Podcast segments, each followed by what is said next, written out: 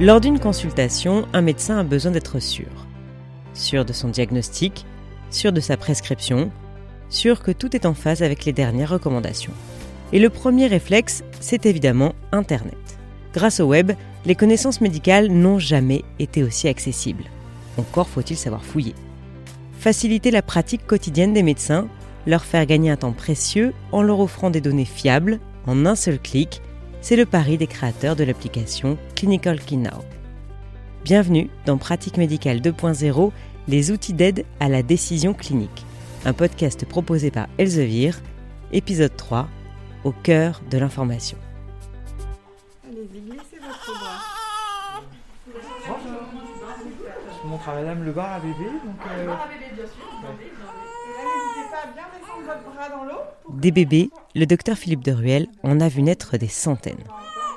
Gynécologue obstétricien, enseignant, il est le chef de pôle des deux maternités des hôpitaux universitaires de Strasbourg qui comptabilisent 6200 accouchements par an. donc en fait, euh, donc vous avez nos, nos puéricultrices, les auxiliaires de puéricultrices qui sont là. Donc vous voyez, les mamans euh, donnent le bain. On s'occupe des femmes à tous les âges euh, de, de la vie, euh, allant de, de l'adolescence, de l'enfance pour la gynécologie de, de, de l'adolescente, jusqu'à la ménopause. Donc on prend en charge évidemment des cancers, des femmes enceintes, des femmes qui sont en attente de, de procréation médicalement assistée, des IVG, des violences sexuelles. Enfin voilà, on prend vraiment, on essaye de prendre en charge toute la santé de la femme, quel que soit l'âge de la fille. Alors, euh, ça représente euh, combien de femmes environ par jour Euh, Vous me disiez que vos journées étaient extrêmement chargées? Oui, alors après, c'est vrai que j'ai une activité, moi, personnellement administrative très très lourde, mais par jour, c'est plus de 100 patientes euh, qui, qui viennent consulter pour une échographie, pour une consultation, qu'elle soit programmée ou, ou en urgence. Et puis par jour, c'est environ euh, entre 20 et 25 femmes qui accouchent chaque jour dans notre maternité. C'est plusieurs dizaines d'interventions chirurgicales, donc c'est un gros gros volume de patients. Euh, On est parmi l'une des plus grosses maternités de France, puisqu'aujourd'hui, il y a quelques maternités qui sont au-delà de 5000 accouchements. Donc là, c'est les salles d'accouchement Et alors, est-ce que le nombre de patientes que vous voyez euh, chaque jour a augmenté? Est-ce que vous avez vu vraiment euh, un nombre croissant? Ou est-ce que c'est assez stable? Alors, grosso modo, c'est en ce moment assez stable. Ce qu'on ce qu'on a vu augmenter, c'est toute la prise en charge euh, dite semi-urgente. C'est-à-dire qu'aujourd'hui, les femmes ont du mal à trouver un praticien en ville qui fasse de la gynécologie, parce qu'ils sont complètement débordés, aussi bien les médecins généralistes que les gynécologues. Alors, heureusement, L'arrivée des sages-femmes euh, libérales a un petit peu modifié la donne et permis euh, d'accueillir un certain nombre de, de situations, mais elles ne peuvent pas euh, traiter la pathologie en théorie euh, au sens large. Et donc c'est vrai qu'aujourd'hui on a dû ouvrir une structure spéciale qui accueille les semi-urgences et qui, qui accueille entre euh, 90 et 100 patients par jour euh, sur les deux sites. Mais c'est vraiment euh, voilà la semi-urgence, c'est ça qui nous, qui nous occupe beaucoup de temps. C'est bien. Euh, tu sais, le 8 décembre, j'ai un ED à faire aux étudiants. Ok. Euh, Après, ce qui est difficile, c'est que en ville, encore, il y a beaucoup de gens. Les femmes arrivent à trouver des solutions, même si les délais peuvent être un peu longs. C'est encore plus compliqué en zone rurale, où là, il y a clairement des déserts médicaux qui sont euh, euh, très problématiques et qui font que euh, il y a une inégalité des, des soins sur l'ensemble du territoire français, ce qui, dans un pays où on prône la liberté, l'égalité euh, et la fraternité, euh, évidemment, c'est- difficile à, à- à entendre. D'accord, Hein, ok. Ouais. ça. Ok, ça marche. Parfait. Vous rédigez des fiches pour Elsevier depuis, euh, depuis longtemps. Ça fait combien de temps? Alors, je rédige des, des ouvrages ou des, hum, des, oui, des fiches pour Elsevier depuis. euh, oh, ça fait très très longtemps. Euh, Alors les fiches c'était très récent. Euh, les fiches stricto sensu euh, de, Clinical Key c'était probablement il y a 3, trois ou 4 ans. C'est déjà un temps assez long.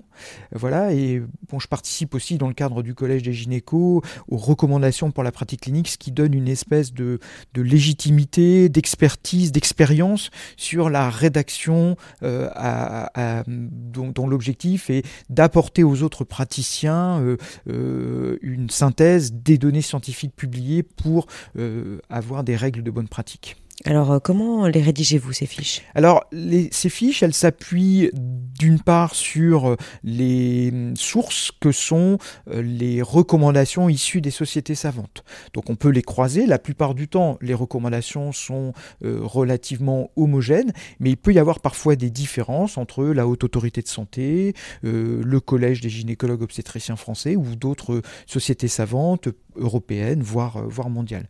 Donc, on essaye de faire une synthèse thèse euh, euh, à laquelle on va aussi euh, ajouter les données les plus récentes de la littérature. Si on prend par exemple une fiche que j'ai rédigée sur, sur la fausse couche, ben, les données issues du collège sont un peu anciennes, elles ont quelques années.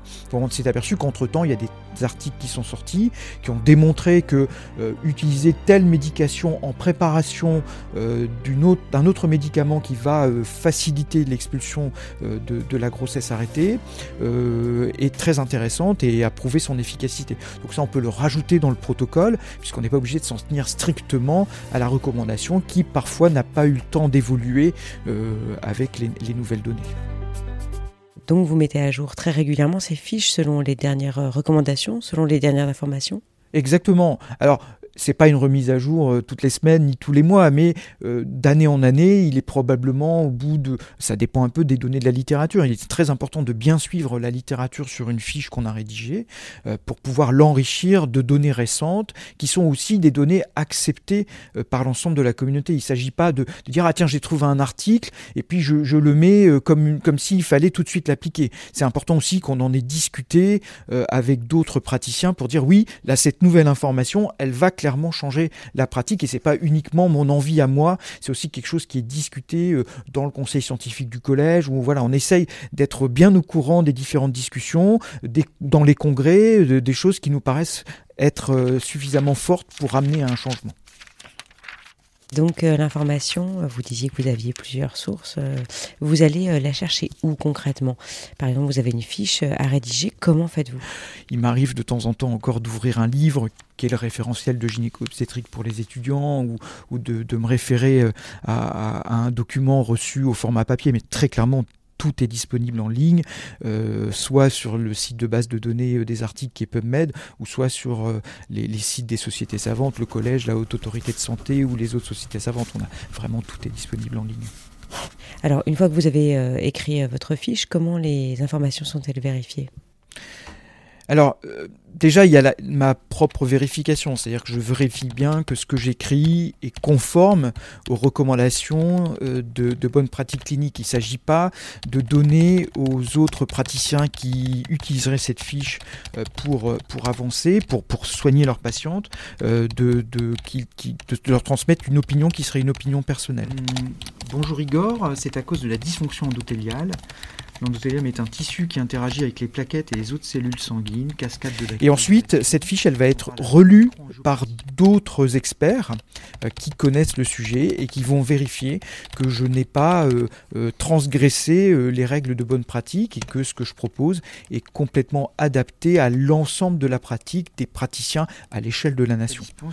si tu veux plus d'informations et si tu as d'autres questions sur le, référentiel du collège. Donc euh, il y a des sortes de comités de relecture. Il y a un comité de relecture, euh, le comité dit de pairs, euh, donc qui connaissent le sujet et qui relisent et qui s'assurent que c'est compréhensible d'une part.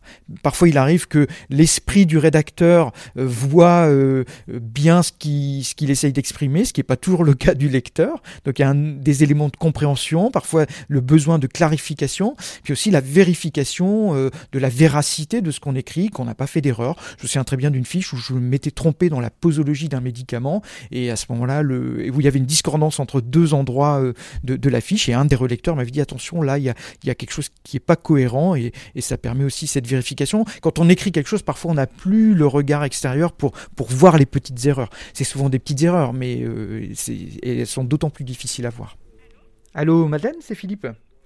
Euh, je me permettais de t'appeler là par rapport à ta question à Anne-Laure. Euh, comment euh, sont euh, fait, structurées euh, ces fiches? quelle, euh, quelle est leur architecture, si je puis dire? Alors c'est une architecture qui se veut très pragmatique, c'est-à-dire qu'on a euh, euh, le diagnostic, on a la- la- le repérage clinique, le diagnostic, la prise en charge médicamenteuse ou chirurgicale. Et c'est vraiment euh, sous forme d'algorithme, euh, à partir des symptômes, à partir de ce qu'on rencontre au quotidien. Voilà, je vois une femme en consultation, j'ai telle information, cette information me met dans telle ou telle situation. Ouais, tout à fait. Des situations difficiles, ouais.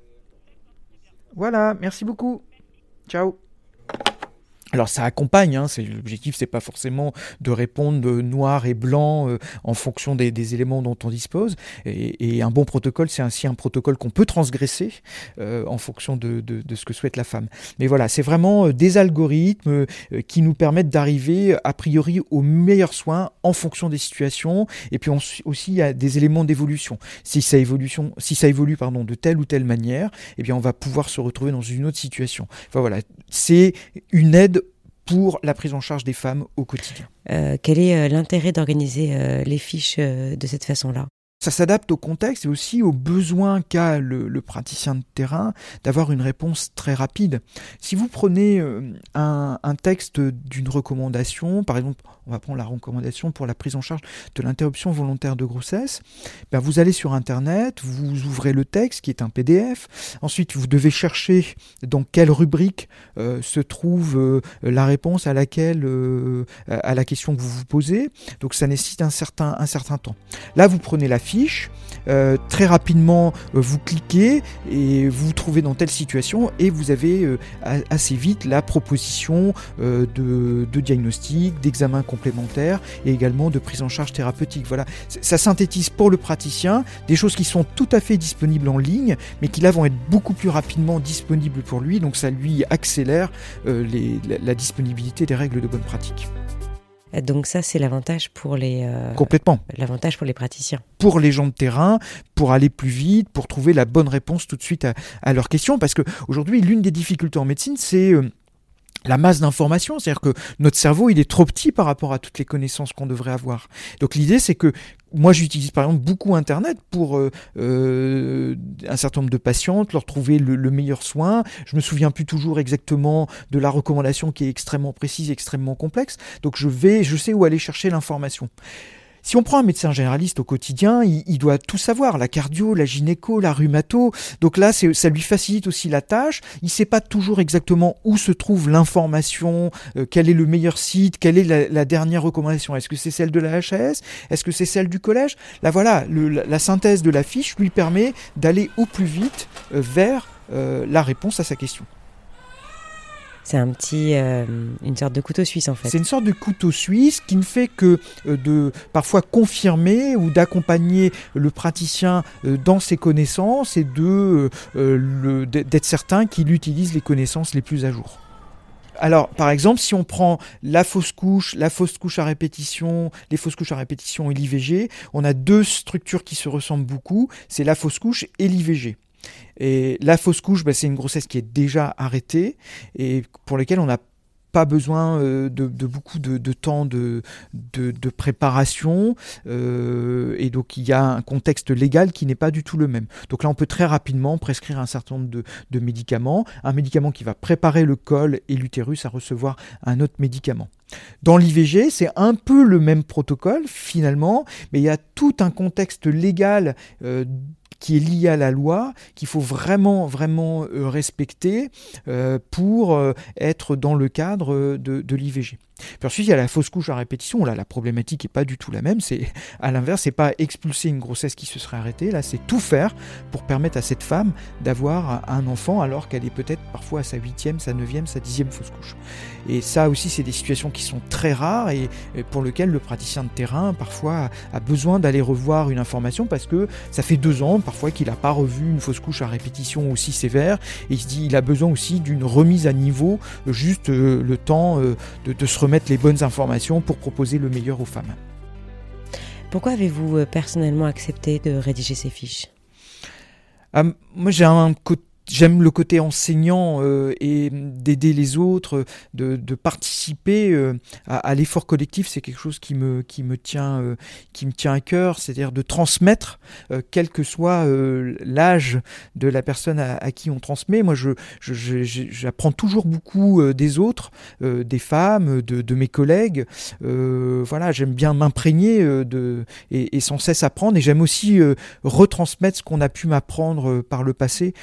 Ça qui, qui m'anime beaucoup, euh, très clairement. Euh, C'est vraiment aussi très agréable de d'utiliser des nouveaux outils comme ça euh, qu'on va retrouver en ligne et, et aussi de conceptualiser l'enseignement. C'est quelque chose qui est assez assez passionnant de se dire mais comment je fais pour essayer de, de transmettre au mieux et le plus simplement possible un message et, et plusieurs informations. C'est de la transmission 2.0 en fait. Exactement. Est-ce qu'il y a une fiche qui vous tenait particulièrement à cœur de rédiger? Oui, alors ça me tenait à cœur de rédiger la fiche sur euh, l'IVG parce qu'aujourd'hui euh, c'est un droit des femmes qui dans le monde est, est fragile, même en France. Et on voit bien qu'il faut se battre euh, pour que l'IVG reste un droit euh, euh, acquis. Et je pense que de permettre aux praticiens, et en particulier aux, médecins généralistes, euh, mais aussi aux sages-femmes, d'avoir accès très facilement à, des protocoles de prise en charge de l'IVG, de leur montrer que c'est pas si compliqué que ça, pour justement qu'il y ait de plus en plus de femmes qui puissent accéder à, arrêter une grossesse qui, n'est pas désirée. On est sur quelque chose qui en médecine est très important qui, et qui est quelque chose qui, participe à la lutte euh, aux, aux violences, euh, aux violences faites aux femmes. C'était le troisième épisode de Pratique médicale 2.0, les outils d'aide à la décision clinique. Un podcast proposé par Elsevier. Pour plus d'infos, rendez-vous sur le www.whatsappdoc-lemag.fr.